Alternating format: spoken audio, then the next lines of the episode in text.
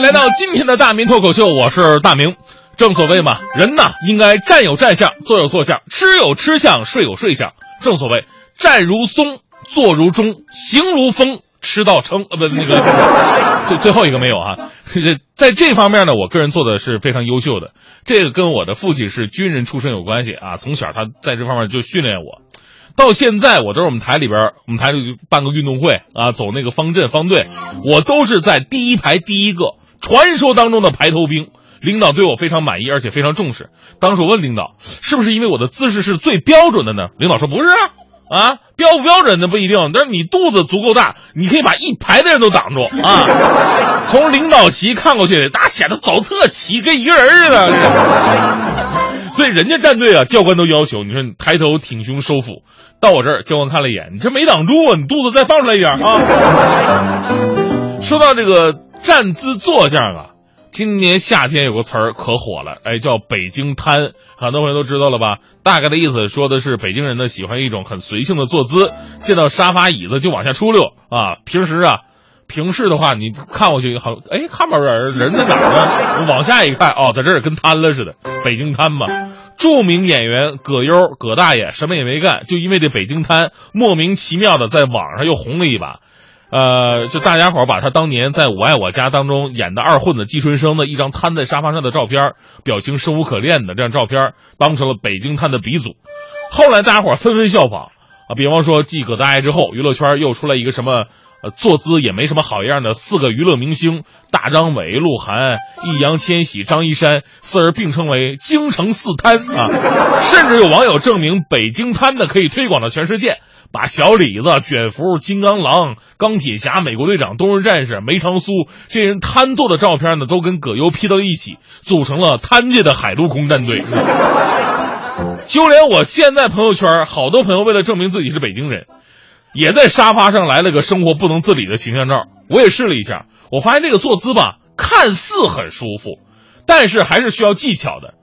你比方说，脑袋你得像后背一样搁在椅背上。后背像屁股一样靠在坐垫上，然后屁股的跟腰是悬在空中的，完全靠小腿发力来支撑。所以呢，过了两分钟以后，我的脖子跟腰都碎了，到现在没没没没缓过来呢。真的脖子，我回头，我现在回头看的动作吧，就跟男模似的，脖子动不了，必须得上半身一起转过来。虽然北京滩很火，但是我还是表示不服。我说这北京滩没什么了不起。搁我们东北，我们东北也有一个坐姿，我跟你说，比北京瘫还流行。你叫北京瘫是吧？我们叫东北盘，就盘腿大法。早前在东北，盘腿上炕是所有人必须会的规定动作。现在大多数人呢，只能在练瑜伽的时候用到了。但是对于很多东北的姑娘来说，盘腿大法基本上是遗传到血液当中的。就算没有炕，但是想盘就能盘。现在你看，很多东北姑娘坐车都有习惯哈，上车以后。在副驾驶那儿，先把鞋脱了，然后一盘腿上去，跟上自己家炕一模一样。北京瘫呢会导致脊椎疲劳，但盘腿大法呢更加摧残人心。虽然说瑜伽这个基本是瑜伽的基本动作，但是经常看到新闻上说有盘腿盘骨折的、股骨头坏死的、啊软骨挫伤关节炎的、血液不循环两脚残废的。所以呢，无论是北京瘫还是东北盘，这都不是什么好事儿。真的没有必要再晒了。另外呢，行为心理学家还针对每个人不同的坐姿啊，给出了心理学上的研究。什么样的坐姿代表着你是什么样的人？坐姿不好也能被看出这人呢，心理和性格上是有一定问题的。您可以来比对比对，看看自己的坐姿跟性格对不对称。第一种坐姿呢是正襟危坐，两脚并拢，微微向前。整个脚掌着地，那这个坐姿的人呢，说明你为人真挚诚恳，襟怀坦荡。您的特点呢是做事儿有条不紊，但是啊，您容易较真儿，力求周密而完美。虽然从外表来看你有些冷漠，但这都是假象。其实你啊是个古道热肠的人，你只做那些有把握去做的事儿，从不冒险行事。因此呢，您缺乏足够的创新与灵活性。您看看准不准啊？不准不要钱，是不是？第二种啊，坐姿是翘着二郎腿坐的，就是无论哪条腿放在上面，你都很自然。这就说明你做人呢比较自信，懂得如何去生活，周围的人际关系处理的也比较融洽。但在这温馨提示一句哈，二郎腿咱不能总翘，因为压迫血管嘛，所以时不时要变换个坐姿。这跟我就没关系，因为我我想翘我都翘不起来，是吧？所以呢，我看那些能翘二郎腿的人，我都比较羡慕。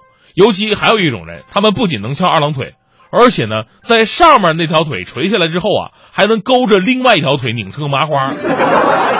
你这就就把我腿敲折了，我也变不过来，是不是？但这样的人呢，他的性格是有缺点的，你知道吗？他们为人过于谨慎和矜持，没有足够的自信，做事情有些犹豫不决。而周围的人呢，会认为你的性格太复杂，就跟你那腿似的。不过呢，由于你的吸引力和对分寸的把握度还不错，所以你能够让大家伙儿正确的评价你并喜欢你。咱们最后得说点好话找回来嘛，是吧？呃，第四种坐姿呢是脚尖并拢、脚跟分开的姿势。您试试，脚尖并拢、脚跟分开。这种坐姿呢，说明你做事比较犹豫，有时候过分的一丝不苟影响你的变通。你喜欢独处，交际只局限在你感觉亲近的人的范围之内，但是呢，你的洞察力很强，你对他人的性格会做出准确的分析。但是除了自己，因为这种坐姿的人往往会高估自己。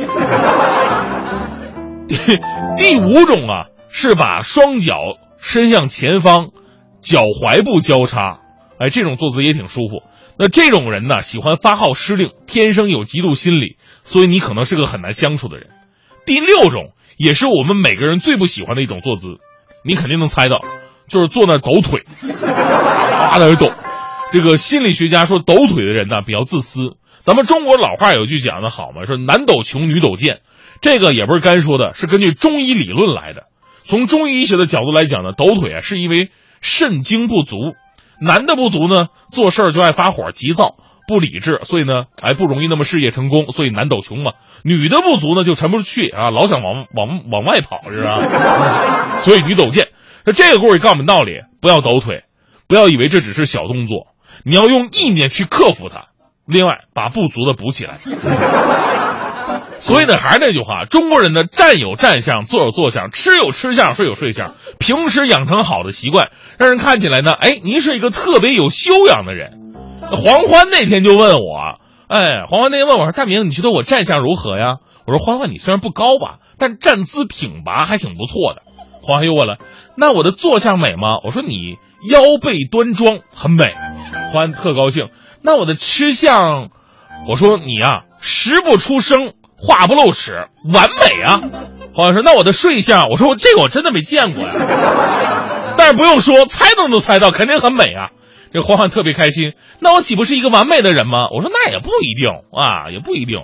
虽然说你的站相、坐相、吃相、睡相都很好，但架不住你长相丑啊。